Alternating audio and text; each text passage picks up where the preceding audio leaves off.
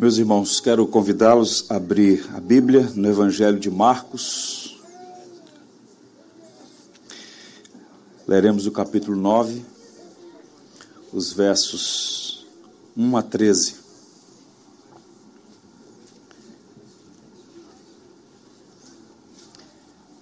A glória de Cristo é o tema da mensagem, à luz de Marcos capítulo 9, a partir do verso 1.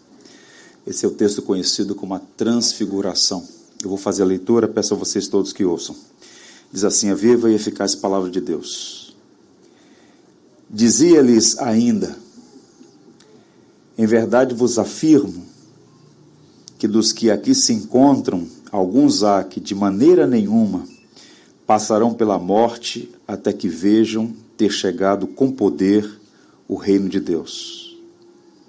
Seis dias depois, tomou Jesus consigo a Pedro, Tiago e João e levou-os sós à parte a um alto monte. Foi transfigurado diante deles. As suas vestes tornaram-se resplandecentes e sobremodo brancas, como nenhum lavandeiro da terra as poderia alvejar. Apareceu-lhes Elias com Moisés e estavam falando com Jesus. Então Pedro, tomando a palavra, disse: Mestre, bom estarmos aqui e que façamos três tendas: uma será tua, outra para Moisés e outra para Elias. Pois não sabia o que dizer por estarem eles aterrados.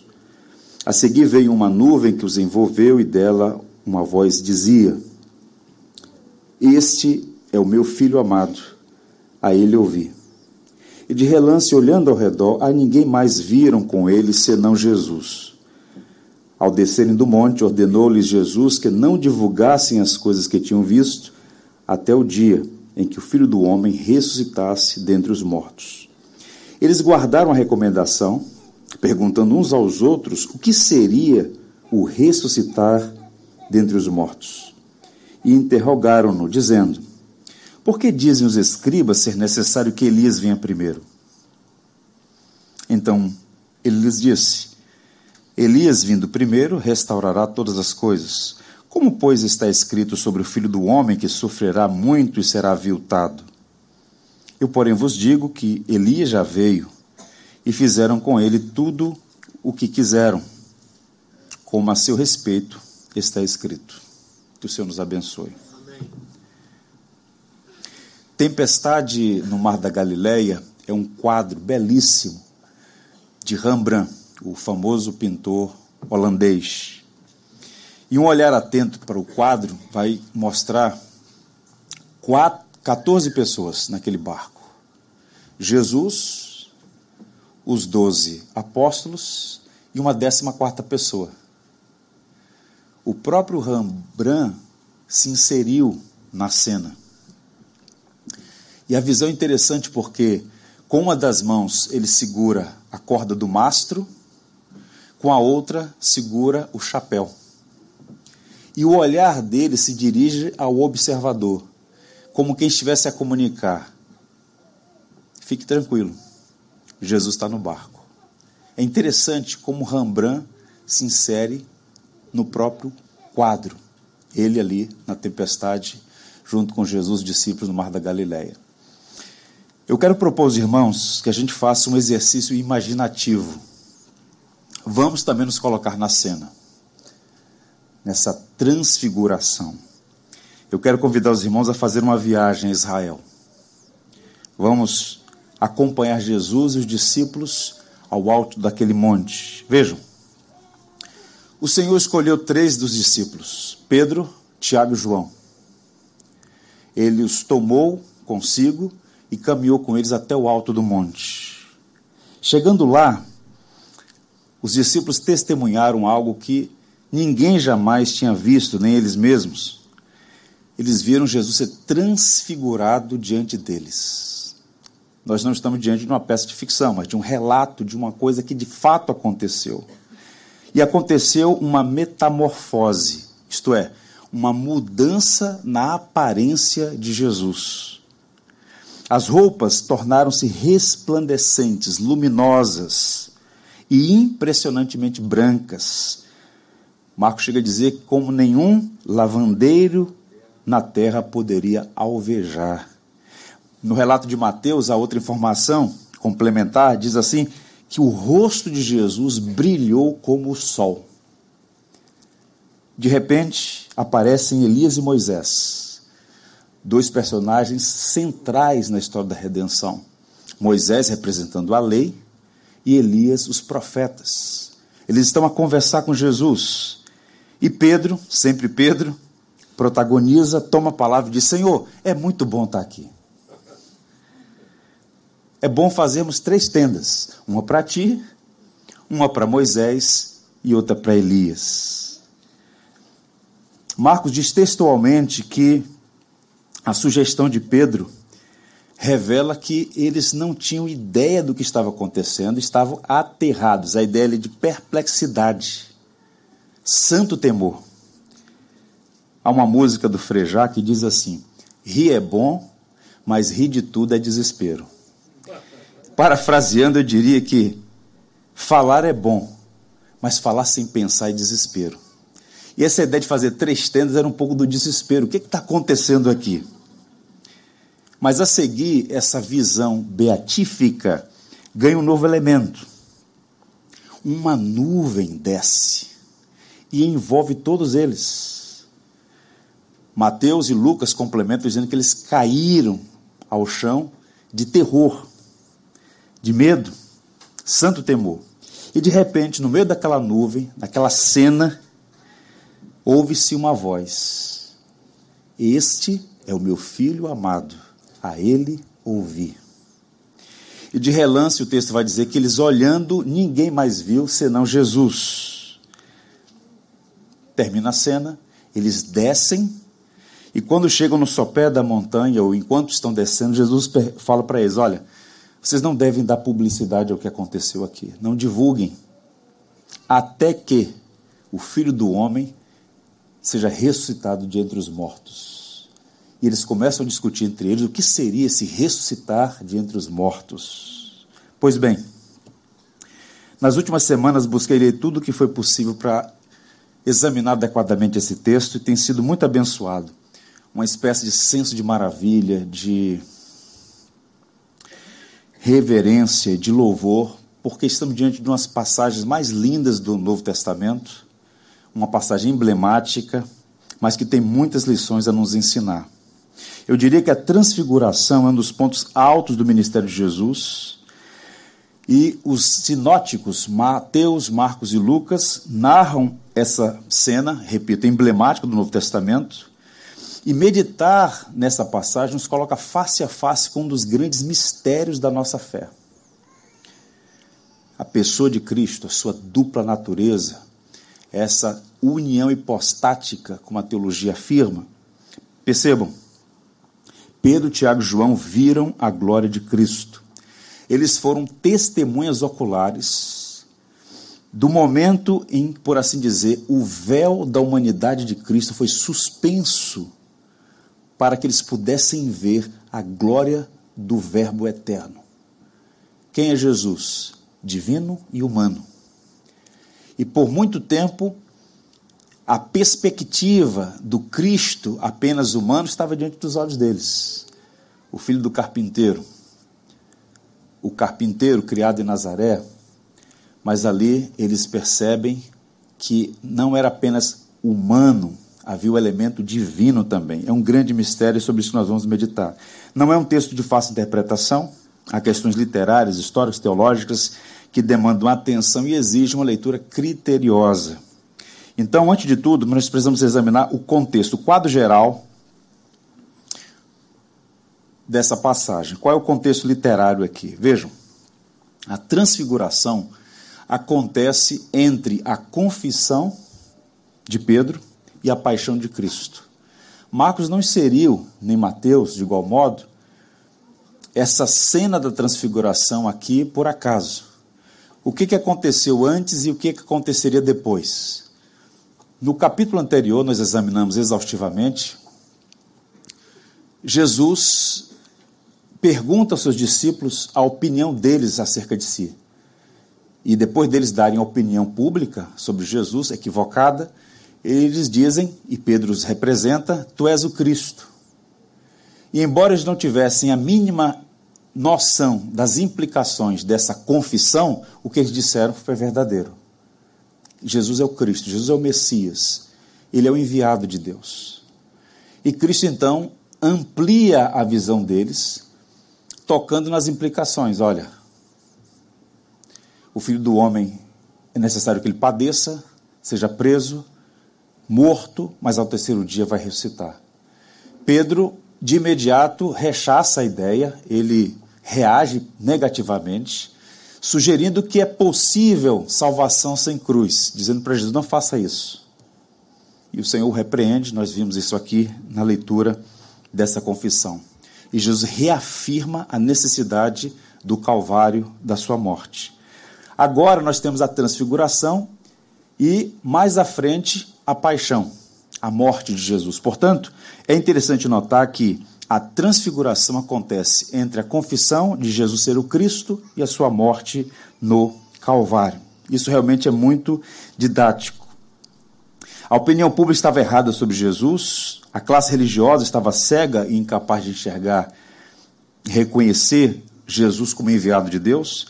Os próprios discípulos, que embora tivessem confessado o caráter messiânico de Jesus, ficaram chocados com a ideia de associar Messias com sofrimento e morte, porque na visão deles, e todo judeu tinha essa visão, o que eles esperavam era um Messias político, libertador, de perfil militar, que pudesse tirá-los de debaixo do jugo do Império Romano. Pois bem, mas a redenção do povo de Deus dependia necessariamente do sacrifício de Jesus. Não há, repito, salvação sem cruz. Mas o que é destacável aqui é o seguinte: eles não conseguiam associar o ministério de Jesus, o perfil messiânico de Jesus, com sofrimento e morte.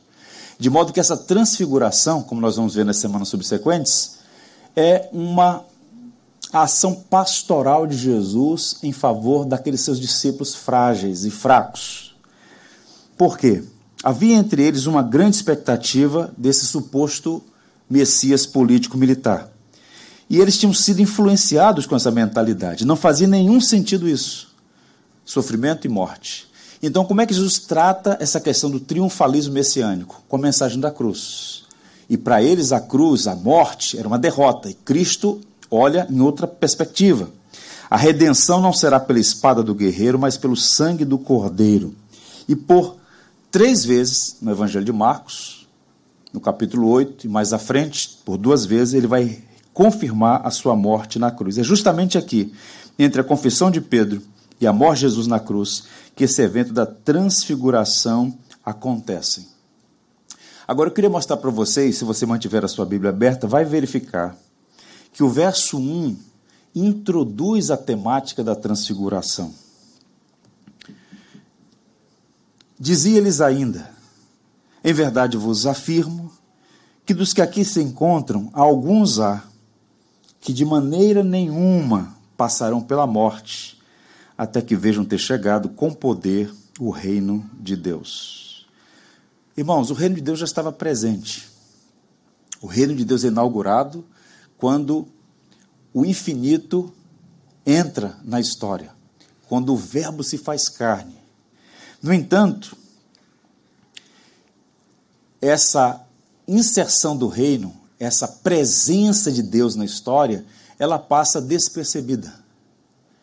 Porque ela está escondida na fraqueza. Quem pode imaginar, por exemplo, que aquele bebezinho em Belém, frágil e limitado, no subúrbio do mundo, seja o Deus encarnado? Então, o reino de Deus estava inaugurado, mas escondido ainda a manifestação do reino com poder e glória seria conhecida de todos. Quando? Alguns sugerem a partir dessa passagem que essa fala de Jesus é uma referência à sua morte e ressurreição. Outros sugerem que é uma alusão ao retorno triunfal, quando todo olho verá o Filho do Homem vindo sobre as nuvens dos céus, todo joelho se dobrará e toda língua confessará que Jesus Cristo é o Senhor. Bem, mas esse verso primeiro, quando Jesus diz: Olha, alguns entre vocês não vão experimentar a morte até que vejam o reino de Deus em seu poder. Ao que tudo indica, esse texto é uma referência ao evento imediato. Ele introduz esse assunto para, em seguida, levar três dos seus discípulos ao alto da montanha e ali essa transfiguração diante deles. Essa transfiguração é uma prolepse, isto é, uma antecipação da glória. É como se Cristo estivesse dizendo: Olha, vejam quem de fato eu sou.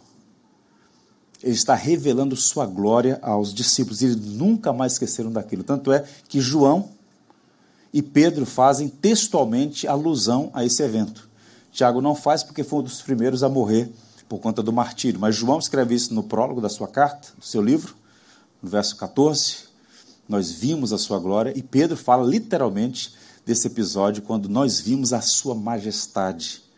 Ele fala: Nós estivemos no Monte Santo. Então, três homens, Pedro, Tiago e João, tiveram o privilégio de ver a glória de Cristo. E eles foram testemunhas oculares desse fenômeno. Depois de ponderar bastante, repito, um texto extremamente difícil, eu concluí que a forma mais didática de abordar essa passagem é considerar as funções, os propósitos da transfiguração do Evangelho de Marcos. Então, hoje e nas próximas duas semanas, nós vamos pensar em três blocos, três funções, três propósitos pelo qual essa narrativa se apresenta para nós. A primeira delas é a função pastoral. A glória de Cristo fortalece a fé dos discípulos. Primariamente, o objetivo dessa transfiguração era fortalecer aqueles homens acerca dos quais é dito que eram as colunas da igreja. Ver a glória de Cristo.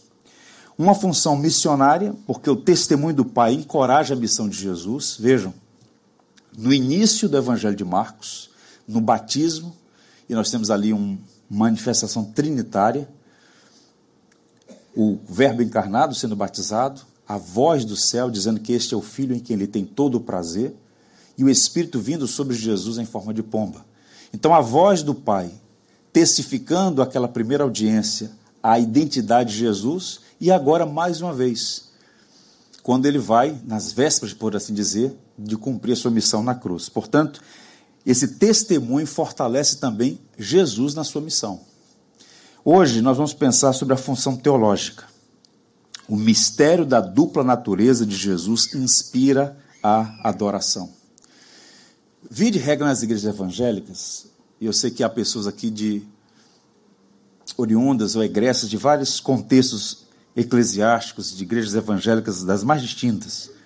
Mas no quadro geral, a igreja evangélica no Brasil, ela se tornou uma igreja muito influenciada pelo gnosticismo. Uma perspectiva que despreza a história, que despreza a doutrina, que despreza a teologia e que reduz tudo a dois elementos é, básicos: sentimentos se eu estou sentindo algo, isso é suficiente, ou então reduz tudo à moralidade. O importante é você ser uma pessoa correta. Então, evidentemente que a fé cristã envolve as emoções, envolve esse elemento subjetivo, místico, da experiência, mas a fé cristã não é só isso. É bem verdade que a fé cristã envolve moralidade, ética, conduta, andar de modo digno do evangelho, mas a fé cristã é fundamentalmente verdade.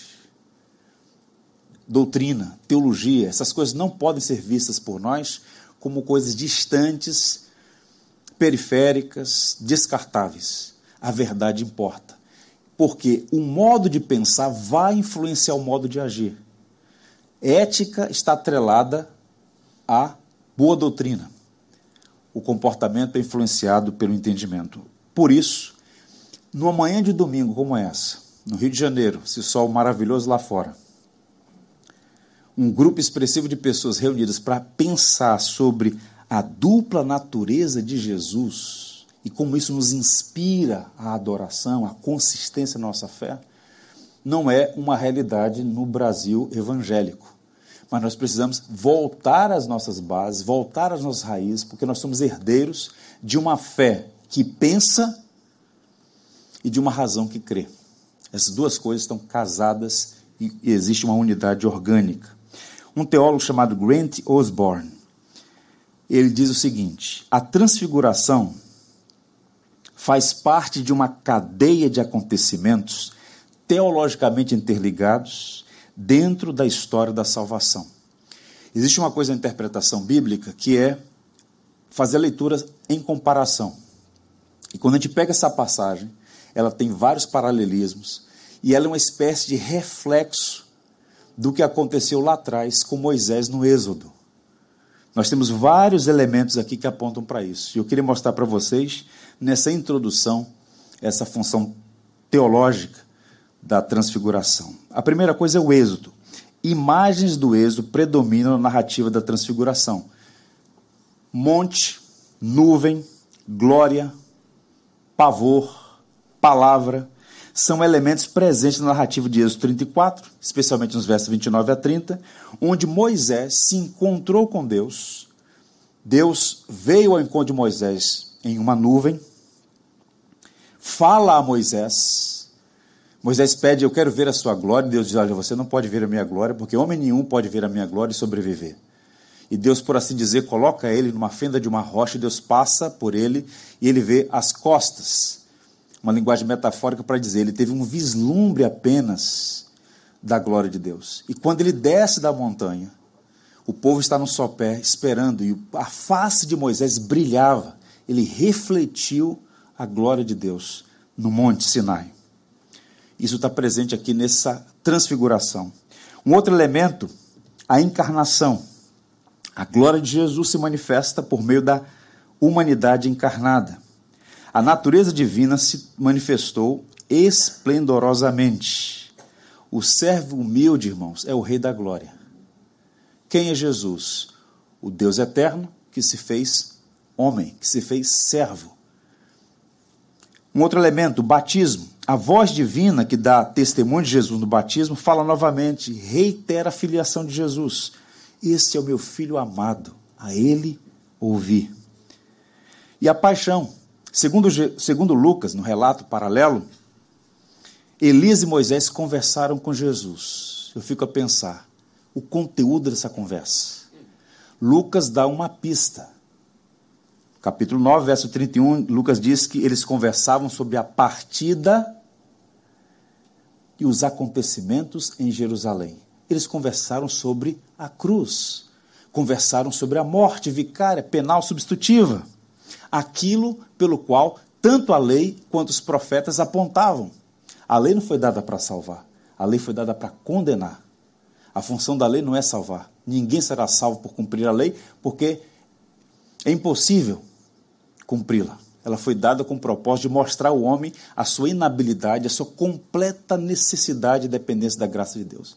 E os profetas, eles todos apontavam para Cristo. Jesus disse isso aos dois discípulos no caminho de Emaús. Vocês não leram a Bíblia, não, gente? Toda a Escritura aponta para mim. A lei, os profetas e os escritos. Cristo é o centro, a chave do Antigo Testamento. De modo então que essa conversa é sobre esse ápice da história da redenção, culminando no Calvário, na obra redentiva. Tudo convergiu para aquele momento. Essa transfiguração também aponta para a ressurreição e ascensão de Jesus. Ele profetiza que a transfiguração seria um vislumbre da ressurreição, um sinal da vinda do reino. Por quê? A morte de Cristo não é um fim em si, em si mesmo. A morte ela é confirmada sua, o seu valor, o seu propósito pela ressurreição. E também a ascensão, quando Cristo é levado à glória novamente. E um outro elemento ainda nessa conjugação de elementos teológicos, a parousia, a volta de Cristo. Então, a transfiguração prepara os corações para para a ressurreição e aponta para o retorno do rei para a consumação final, quando ele voltar e sua glória for manifesta de todos. Pedro faz essa associação na segunda carta, no capítulo 1, versos 16 a 18. Então, qual é o ensino para a gente aqui, para que tenhamos uma visão ampla e possamos aprender aquilo que é mais elementar e fundamental, essencial na nossa fé? A transfiguração apresenta para nós uma riquíssima mensagem teológica. Eu queria que vocês guardassem isso no coração. Jesus Cristo é o Deus homem. Esse, essa verdade é o que faz do cristianismo uma religião sem rival, sem igual. Nós cremos plenamente na pessoa de Jesus, que é divino e humano. Ele é plenamente divino e plenamente humano, e esta é a pedra angular no edifício doutrinário da igreja. E a transfiguração é, por assim dizer, uma amostragem da glória de Cristo. Vejam, como é que Marcos começa o evangelho? Ele está se dirigindo a uma audiência romana. Cristãos que viviam em Roma. E ele se dirige àqueles irmãos começa assim: princípio do evangelho de Jesus Cristo, Filho de Deus. Marco vai emoldurar na sala de entradas, na porta de entrada do evangelho que leva o seu nome, toda a teologia que ele vai discorrer no decurso de 16 capítulos. A identidade e a missão de Jesus. Tanto é essa divindade de Jesus, esse Jesus que de fato é Deus plenamente divino, está presente em todo o Novo Testamento. E João, uma das testemunhas da transfiguração, no prólogo do Evangelho, diz assim: No princípio era o Verbo, e o Verbo estava com Deus, e o Verbo era Deus. João diz mais: Ele é aquele sem o qual nada do que foi feito se fez. Então, quando nós olhamos o vasto oceano, esse gra grande universo, toda a fauna, toda a flora, toda a biodiversidade, tudo que existe foi criado por Deus e o agente da criação é Jesus. O Verbo eterno, coigual com o Pai, que na plenitude dos tempos veio este mundo. E isso tem sérias implicações para a nossa vida. Jesus Cristo é o Deus encarnado, e João, testemunha da transfiguração, vai dizer no prólogo ainda no verso 14: E o Verbo se fez carne e habitou entre nós, cheio de graça e de verdade, e vimos a sua glória como a glória do unigênito do Pai. O nascimento de Jesus é a encarnação do Verbo. Quem é Jesus? O Deus encarnado, e esse é um grande mistério da fé. Eu tenho observado que, de forma intencional, eu diria, existem de fato forças hostis, visíveis e invisíveis, que, visíveis, que conspiram contra a igreja, que tentam subverter a ordem, que tentam esvaziar os símbolos da nossa fé. O Natal, nós estamos aí há algumas semanas, alguns meses do Natal.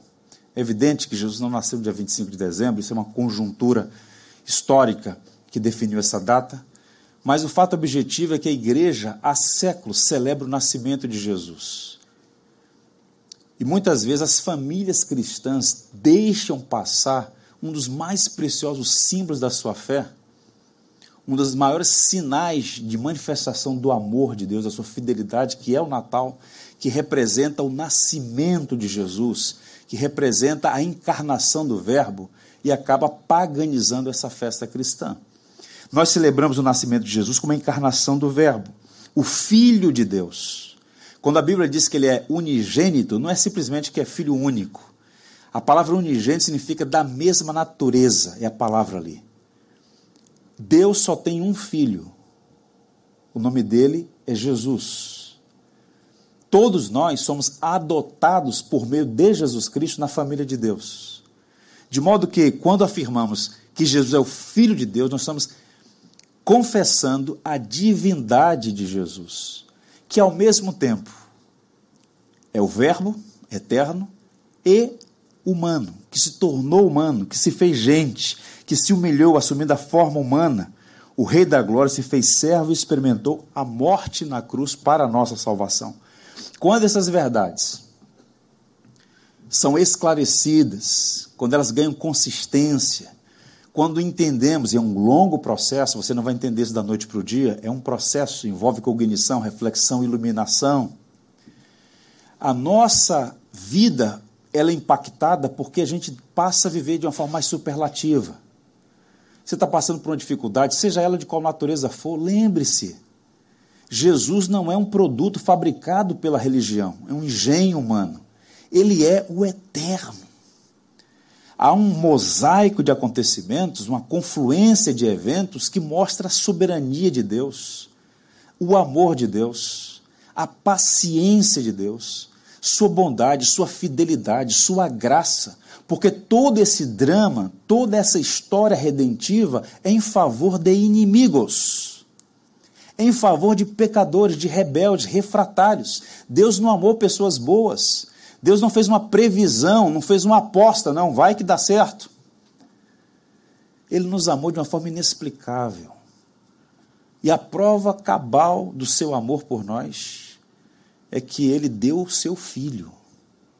Nessa aliança entre os membros da Trindade, o Pai programa essa redenção e é o filho que voluntariamente se dispõe a vir e a sacrificar-se nessa obra de trazer para Deus o seu povo. Então, é maravilhoso. Paulo, quando entendeu isso, por graça da parte de Deus, certamente, ele diz que na plenitude dos tempos, no tempo certo, no kairos, essa é a palavra que ele usa, no tempo certo, com precisão, Deus enviou seu filho, nascido de mulher, nascido sob a lei, isto é, ele cumpriu, o único ser humano que cumpriu a lei, nascido sob a lei, para resgatar da tirania do pecado, deste mundo e do príncipe das trevas, nosso adversário, adversário de nossas almas. Ele veio buscar e salvar o que se havia perdido.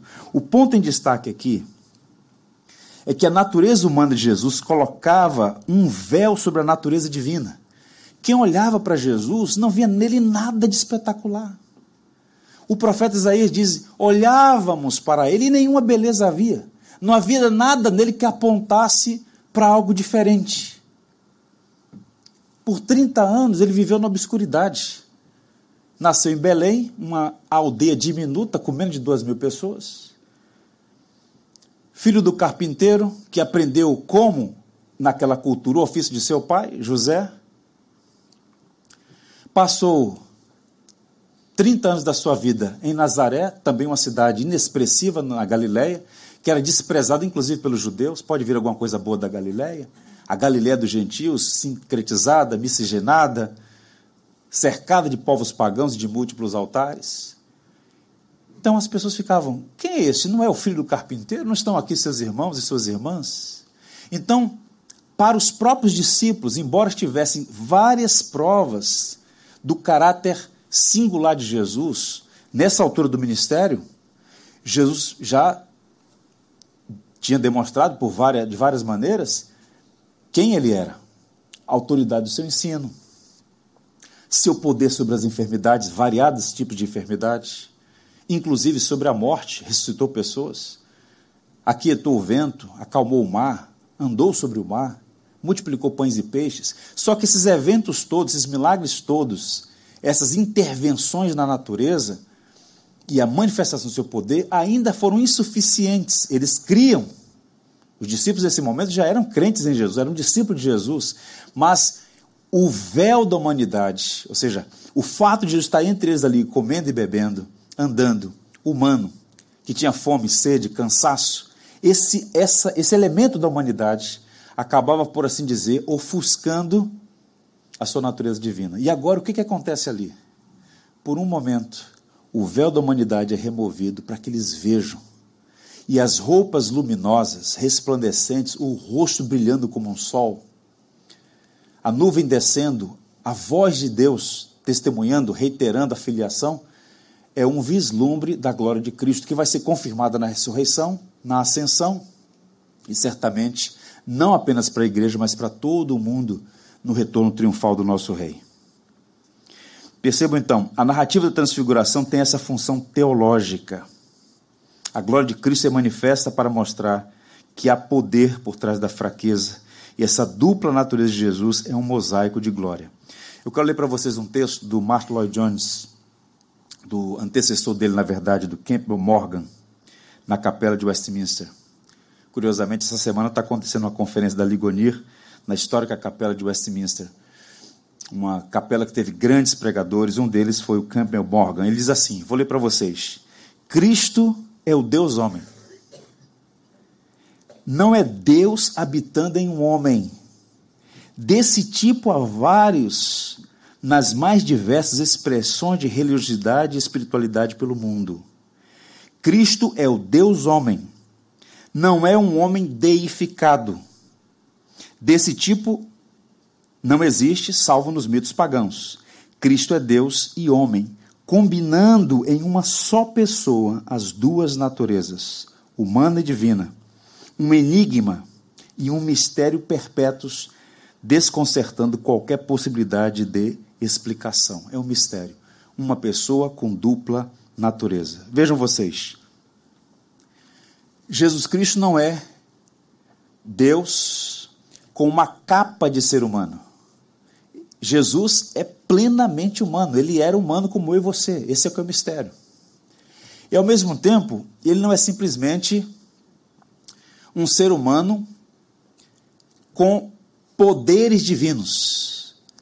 O mistério da fé é que ele é plenamente divino e ao mesmo tempo e misteriosamente e de uma forma indivisível, plenamente humano. Por isso só Cristo salva. Não há outro ser como nosso Deus. Naqueles dias, vejam vocês, Jesus foi ignorado, rejeitado, hostilizado. Muitos tropeçaram na simplicidade de Jesus. Quem poderia imaginar que o bebê nascido em Belém, criado em Nazaré, filho de um simples carpinteiro da Galileia, que havia passado 30 anos na obscuridade, no subúrbio do mundo, era o próprio Deus entre nós. Ainda hoje, muitos rejeitam a Jesus porque não veem a sua glória. Eu queria mostrar para vocês o que Paulo escreve aos Coríntios. Você sabe que os Coríntios a igreja em Corinto ficava numa região muito influenciada pela cultura helênica, pela filosofia grega. E Paulo escrevendo aos Coríntios, tentando ajudá-los, tentando ajudá-los, Paulo diz assim: Falamos a sabedoria de Deus, oculta em mistério, a qual Deus ordenou antes dos séculos para a nossa glória. Agora vejam o que ele vai dizer. A qual nenhum dos príncipes deste mundo conheceu porque se a conhecessem, nunca crucificariam o Senhor da glória. O que Paulo está dizendo é o seguinte: estes homens, se referindo aos príncipes deste mundo, naquela cultura grega tão arrogante de serem conhecedores de tudo, se os poderosos deste mundo soubessem quem era Jesus, não teriam crucificado o Senhor da glória. Porque eles tropeçaram na simplicidade de Jesus, na humanidade de Jesus. Não. No máximo um grande homem, no máximo um rabino, no máximo um profeta, mas divino não pode ser. Como Deus pode se tornar humano? Como Deus pode se entregar uma morte na cruz? Então, a transfiguração, eu diria, foi uma janela temporariamente aberta, através da qual, por alguns minutos, três homens viram o que um dia todos verão: a glória de Cristo. E um dia nós veremos a glória de Cristo. Feitas essas considerações, eu queria examinar os dois versos de hoje, o 2 e o 3. Vejam vocês. Marcos 9, verso 2 e também o 3. Seis dias depois, tomou Jesus consigo a Pedro, Tiago e João e levou-os a sós, à parte, a um alto monte, foi transfigurado diante deles. As suas vestes tornaram-se resplandecentes e sobremodo brancas, como nenhum lavandeiro da terra as poderia alvejar. Na igreja oriental, desde o sexto século, existe a festa da transfiguração. É celebrado dia 6 de agosto.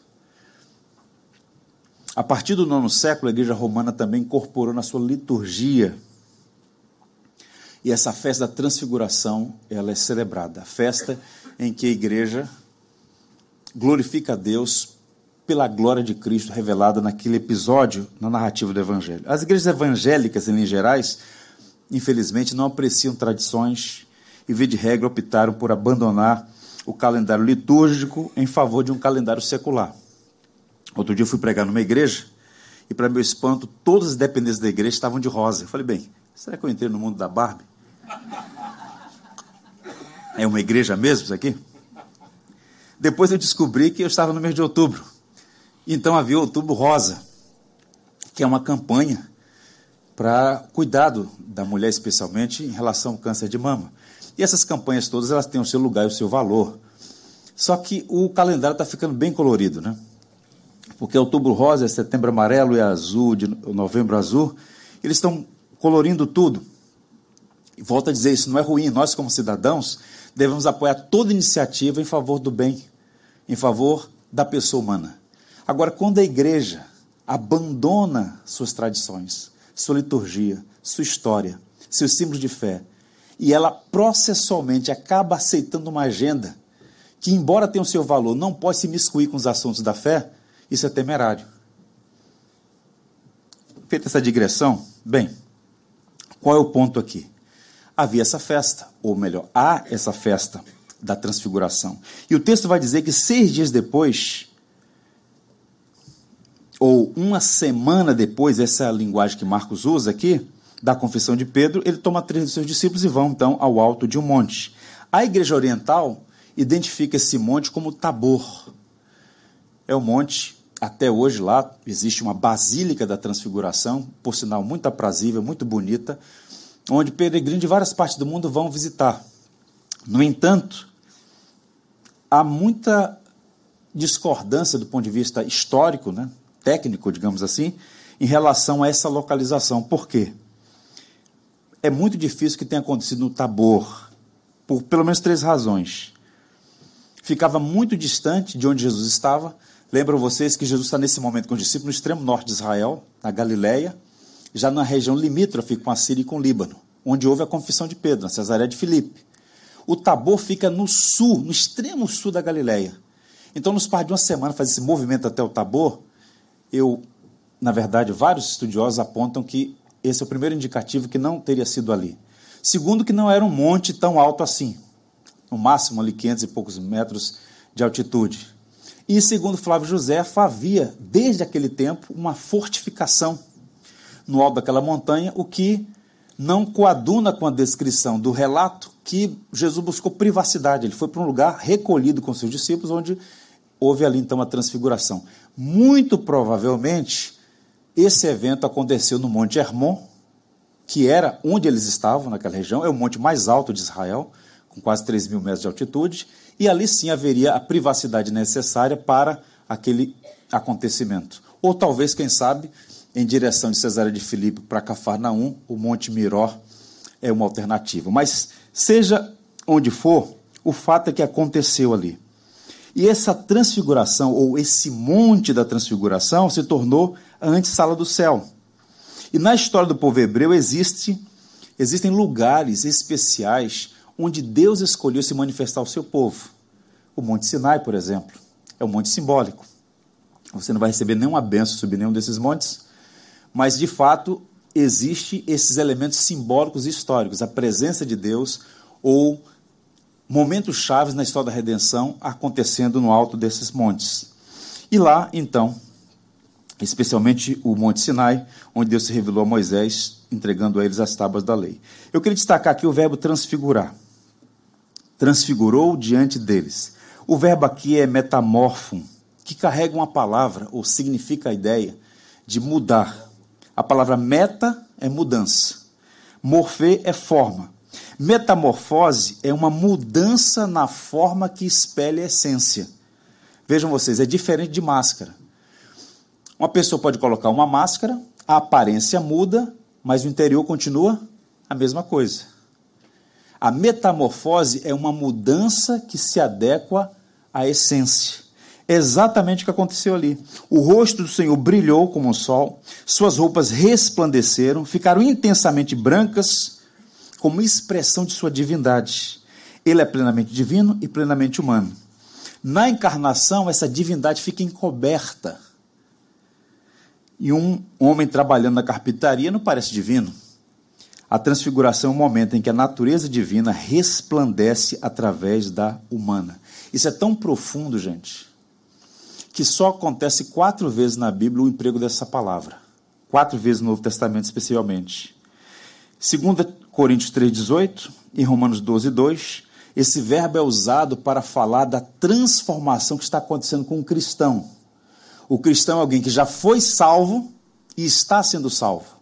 Existe um processo. Paulo vai dizer que nós somos transformados de glória em glória para sermos a imagem de Jesus.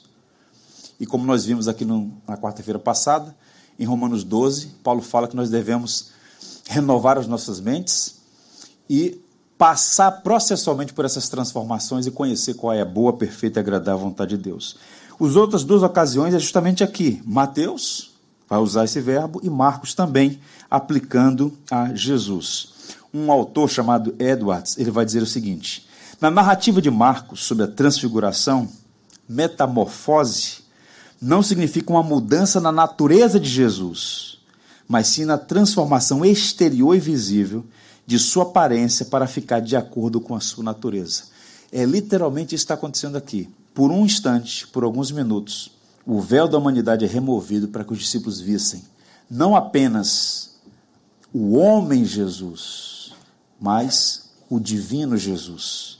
E essa narrativa é muito semelhante à de Êxodo 34, quando Moisés, face a face com o Senhor, não é? viu lá a glória de Deus, o texto vai dizer isso, e Moisés desce daquela montanha refletindo a glória de Deus. Entenda, a luz que Moisés recebeu não era dele, ele refletiu a luz. Um exemplo para isso, uma comparação. A lua tem luz própria? Não. A lua não tem luz própria. O sol, sim. A lua é um satélite, ela reflete a luz do sol. Moisés não tem, nenhum, nenhum de nós tem, essa luz, essa centelha divina. Nós refletimos à medida que a luz de Cristo brilha em nós. Então a diferença entre Moisés e Jesus é que Moisés refletiu a glória de Cristo. Moisés, Jesus, ele é a própria refulgência, ele é o resplendor da glória de Deus. Então isso faz toda a diferença. Então a glória que Pedro, Tiago e João viram não é mero reflexo da glória de Deus, porque ela vinha de dentro do próprio Senhor. A fonte era o ser de Cristo, descrito pelo autor de Hebreus como o resplendor da glória. Quem é Jesus? O resplendor da glória de Deus.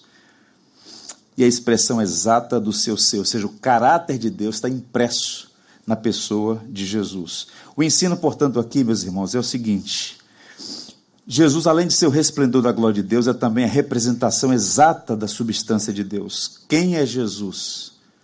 Ele é Deus, ele é o reflexo da glória do próprio Pai, o refugência, o resplendor da glória. Vejam vocês que a transfiguração foi localizada, repito, entre a confissão e a paixão, para mostrar aos discípulos naqueles dias e a nós todos no decurso dos séculos, o mistério é real. Jesus é Deus, homem, o Verbo encarnado. Eu li um autor embora pouco conhecido aqui no Brasil, ele é muito capaz e é muito assertivo nas suas observações, chama-se Adolf Pohr. E ele diz assim: muitas vezes, olha a sagacidade do comentário dele, muitas vezes ele estava empoeirado, faminto e exausto diante deles. Além de ser perseguido, sem pátria e sem proteção, de repente passa uma labareda por esta casca de humilhação, indubitável, inesquecível, seu ser irrompe na esfera visual. Por alguns momentos, todo ele está permeado de luz. Tente imaginar isso. Por 30 anos, pés empoeirados, trabalhando na carpintaria, um ser humano como eu e você. Mas aquele ser humano, só ele, divino e humano. E agora ele mostra a seus discípulos esse resplendor de glória, e aquilo vai impactá-los profundamente. A transfiguração, portanto, é um vislumbre do Cristo glorificado. Sproul diz assim: não temos a tendência, perdão, nós temos a tendência de pensar na transfiguração como uma epifania momentânea da verdadeira identidade de Jesus. No entanto, ela foi um vislumbre do céu. Aquele não foi um estado temporário de Cristo, porque desde sempre, para sempre, Ele é o Senhor da glória. Isso é tão profundo que o livro de Apocalipse vai dizer que a nova ordem o novo céu e a nova terra. Não haverá sol, porque a própria o próprio Deus iluminará e Cristo é apontado como a lâmpada de Deus. Então vejam, nós temos aqui vislumbres. De imediato, a ressurreição, a transfiguração, a ressurreição, o segundo advento e a nova ordem que vai se estabelecer. Marcos destaca, além da humanidade de Jesus, essa luminosidade das suas vestes, a brancura delas. Veja a linguagem que ele usa aí. As suas vestes ah, tornaram-se resplandecentes, sobremodo brancas, como nenhum lavandeiro da terra se poderia, as poderia alvejar. É uma cultura em que a roupa da pessoa e a identidade dela é uma coisa só. A descrição das roupas de Jesus tem um caráter simbólico. Elas são brancas em superlativo, sem comparação na terra. Marcos usa a linguagem como nenhum lavandeiro da terra poderia alvejar. Branco aqui, vale a pena dizer isso, não é indicação de cor, mas plenitude de luz. Tornaram-se brancas como a luz. O termo indica brilho das estrelas, e uma tradução possível seria: suas vestes tornaram-se esplendorosamente brancas. Há uma coisa interessante no trabalho de um teólogo chamado Sproul, foi um grande pregador, teólogo, pastor de uma igreja nos Estados Unidos, e ele ministrava de tempos em tempos as crianças da sua igreja. Ele conta em um de seus textos que quando ele tratava esse assunto da transfiguração com as crianças, vejam vocês, ele perguntava para elas assim: de que cor é o limão? E rapidamente as crianças, verde. E ele falava, ok, parabéns, certo. De que cor é um limão no escuro? E cada uma dava um palpite. E então ele explicava: no escuro, limão não tem cor. A cor não é uma qualidade primária dos objetos, mas uma qualidade secundária. A cor só é manifesta quando a luz está presente. E sem luz, todos os tons desaparecem. Já a pureza da cor, a plenitude da cor, é a perfeita brancura. Basta observar que todas as cores do arco-íris estão presentes no branco puro. Portanto, essa linguagem não é para mostrar simplesmente brancura, mas para mostrar algo mais profundo, luz. Não há sombra, não há trevas, não há impureza. É perfeição indescritível na linguagem humana. Vejam vocês, é o Cristo que merece toda a nossa devoção, toda a nossa afeição, toda a nossa vida. Apesar de toda a sua glória, suficiência, poder e majestade, se importar conosco aqui e agora. Então, à medida que a glória de Jesus irradiava na sua pessoa, suas vestes brilhavam em total brancura. Volto a dizer, não há vestígio de cinza, sombra ou trevas, apenas um branco puro e imaculado, refletindo, reverberando a sua divindade e sua santidade. Eu quero ler para vocês o texto de 2 Pedro, capítulo 1, versos 16 a 18, caminhando para o final. Nós temos aqui a memória de Pedro sobre esse evento. 2 Pedro capítulo 1, versos 16 a 18.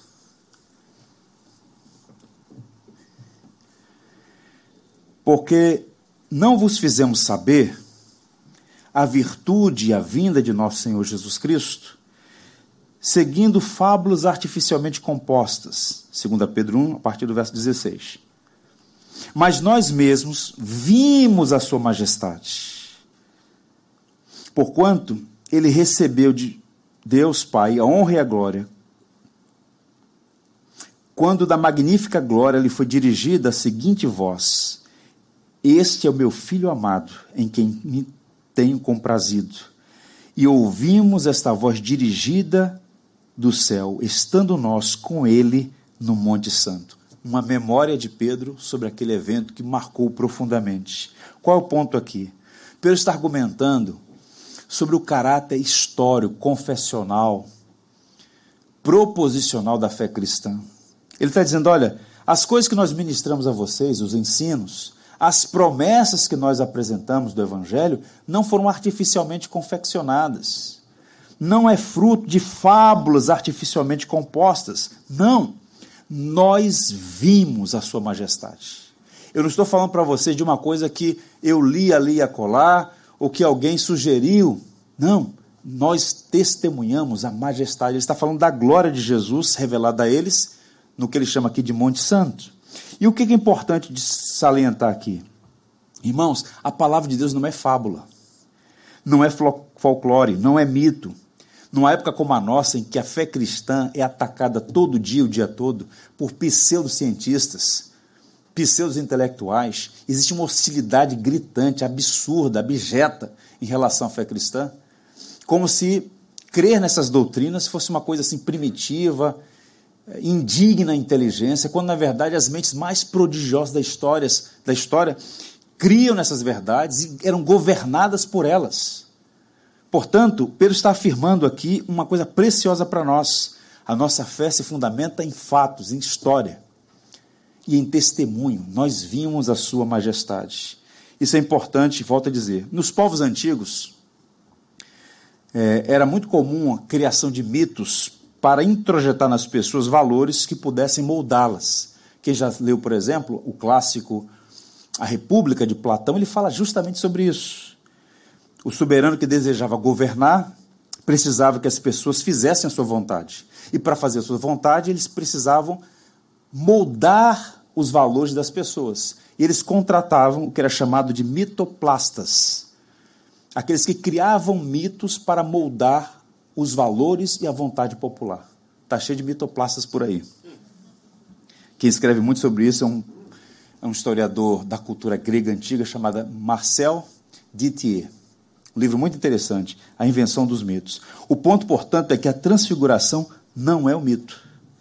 Ainda que a linguagem seja arquétipa e alegórica, nós estamos diante de um relato extraordinário com várias implicações e que no coração do relato está falando sobre esse ser que é digno de nossa vida, do nosso louvor, da nossa adoração. O Deus homem, o Senhor Jesus Cristo. Eu quero encerrar fazendo duas coisas. Primeiro, lendo um extrato de um sermão do Lloyd Jones no meio da Segunda Guerra Mundial.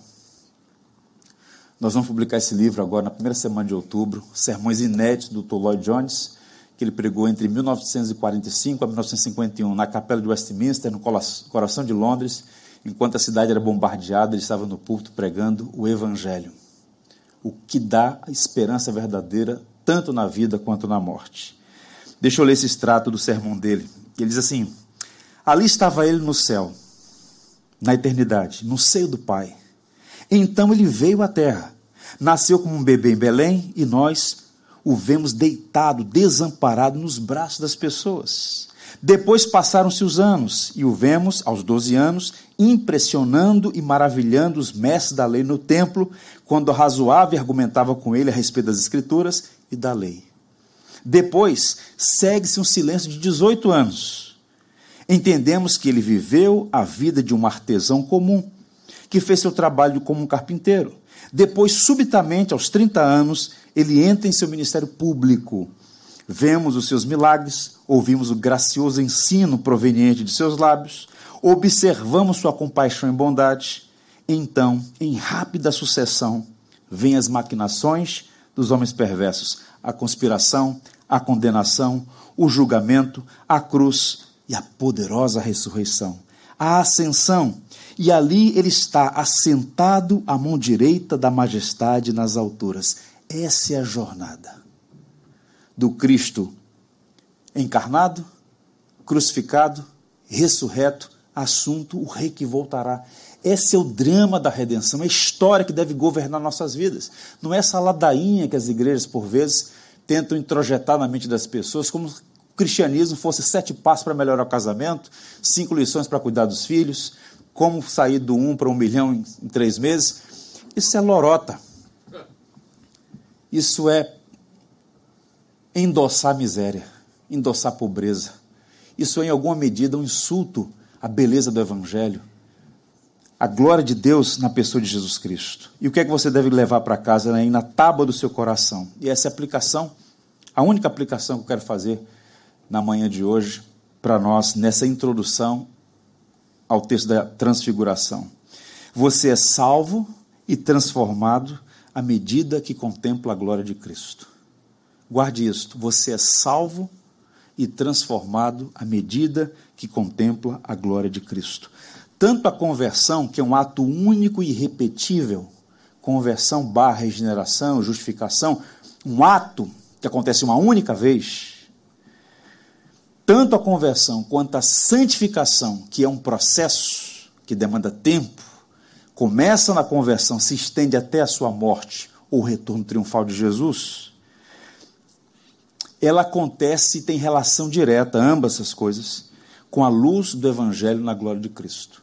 E eu vou mostrar para vocês isso em alguns versos. Primeiro, Paulo diz assim: O Deus deste século cegou o entendimento dos incrédulos, para que não lhes resplandeça a luz do Evangelho da glória de Cristo, que é a imagem de Deus. O que é que Paulo está dizendo? Existe uma cegueira inata por causa do pecado. Isso independe do grau de escolaridade. Tem muito doutor que não enxerga um palmo à sua frente do ponto de vista espiritual. Existe uma cegueira inata por causa do pecado e uma cegueira alimentada pela atividade maligna. O Deus de séculos cegou o entendimento dos incrédulos. E cega como? Ludibriando, enganando. Essa é a atividade de Satanás desde o princípio. Iludir, mentir, enganar. Então, essa é a condição dos seres humanos, essa era a nossa condição. E um detalhe: sem nenhuma condição em nós mesmos de tirar essas escamas dos olhos.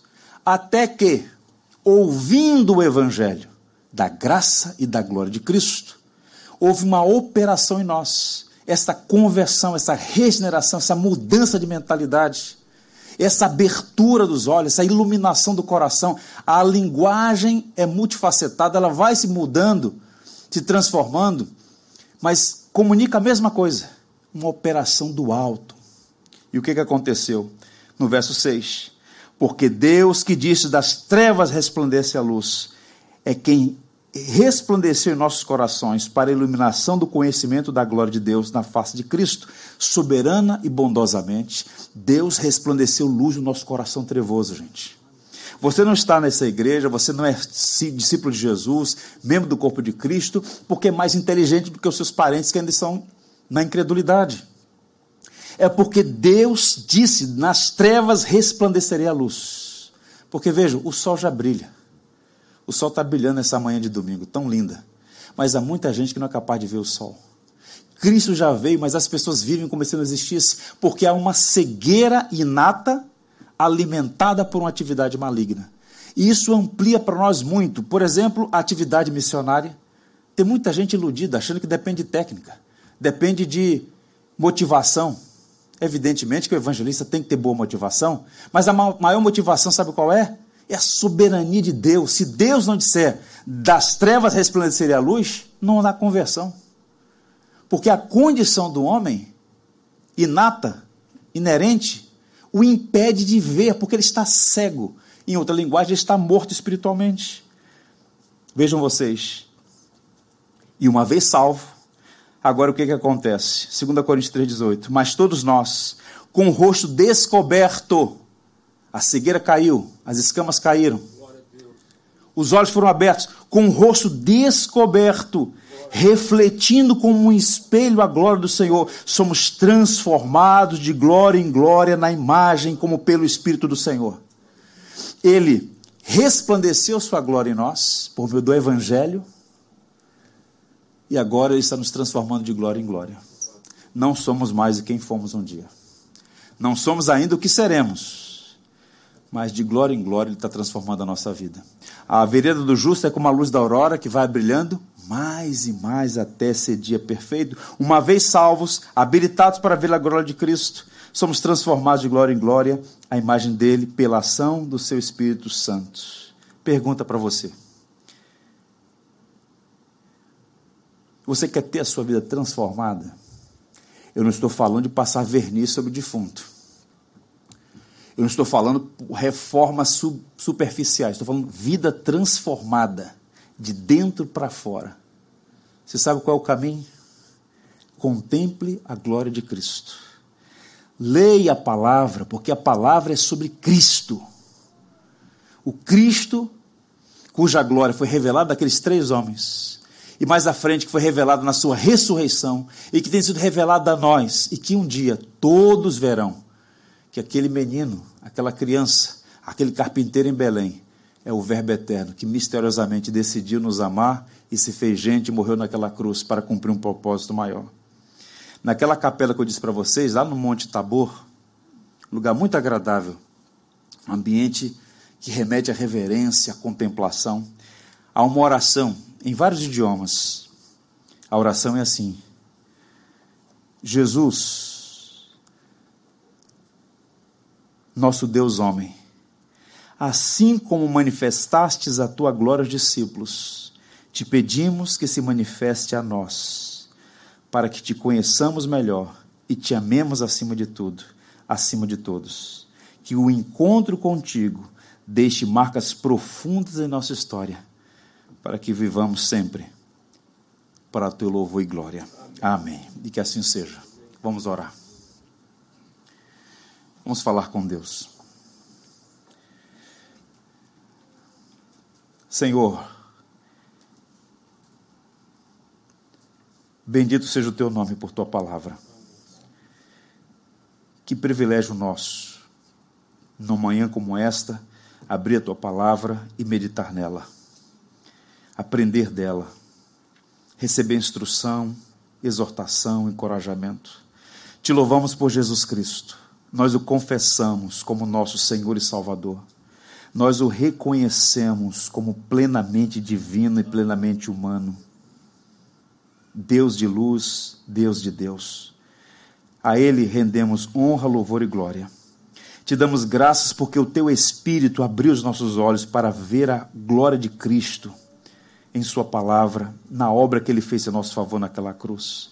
O túmulo está vazio, atestando que Ele é quem afirmou ser. Ele é o Salvador de todo aquele que crê. Que essas verdades alcancem não apenas a nossa mente, mas o nosso coração. O Senhor sabe que há pessoas entre nós passando pelas mais variadas lutas e necessidades. Que a contemplação da glória de Cristo possa derreter nossos temores, como o gelo é derretido na presença do sol. Que possamos experimentar paz, alegria, contentamento, esperança no Evangelho de nosso Senhor Jesus Cristo. Completa a tua obra em nós ainda há resíduos da velha natureza em nosso coração. Que a luz do Evangelho, Senhor, possa moldar a nossa vida. Ou como disse Davi, derrama a tua luz nas nossas trevas, para que possamos viver para a glória daquele que nos amou e por nós quis morrer. Bendito seja o nome do Filho de Deus. É em nome dele que nós oramos. Amém. Tudo que tens feito tudo que vais fazer, por tuas promessas e tudo que és. Eu quero te agradecer com todo o meu ser. Agradeço,